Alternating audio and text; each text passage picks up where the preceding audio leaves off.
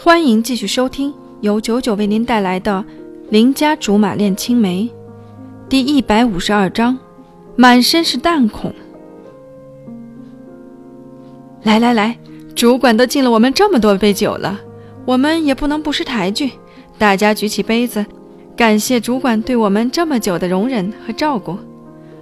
黄盖再一次代表了民意，我们也再一次附和。别别别！风贤站起身来，黄盖也要站着起来，不过被风贤压了下来。幸好没有成功，否则黄盖岂不是要带领着我们都站起来？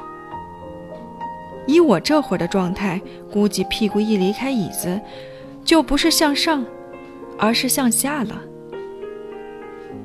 到时候害得大家钻桌子底下找我，就真心是不懂事儿了。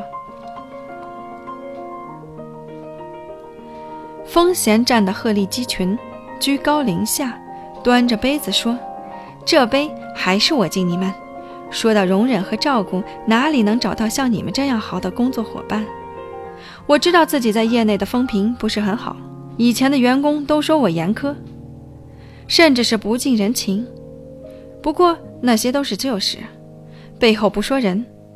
但我来到这里，到了今天。”还没有听见你们任何一个人说我半句不好，你们才是真正心胸宽广、不拘小节的朋友。我听着听着，浆糊脑袋忽然有点清醒了。再看满桌子的人，都已经喝得迷迷糊糊，听了风贤的话，正连连点头，可见风贤还是很有口才的。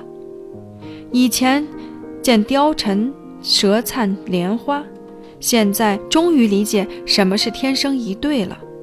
风贤的话说的滴水不漏，首先给了大家一个工作伙伴的定位，一下子把大家的地位提高了，证明他是待我们很好、很平等。然后又说了自己的不足，一下子就让人觉得他很有自知之明，很会自省，无形中对他就有点钦佩了。最后再次强调，我们是心胸宽广的朋友，不仅显得亲近，还把我们抬高了许多。要是我们以后再在背后说他半点不是，都对不起今天他如此看重我们。就连这样做事做人没准头的家伙听了都忍不住要鼓掌，更何况是一心要拍马屁的别人呢？要是生在乱世。风贤估计也是个巾帼英雄式的人物了，尤其我要感谢你，小吕。这下我懵了，唱的是哪出？怎么一下子就把话题带到了我身上？我都还没有准备好呢。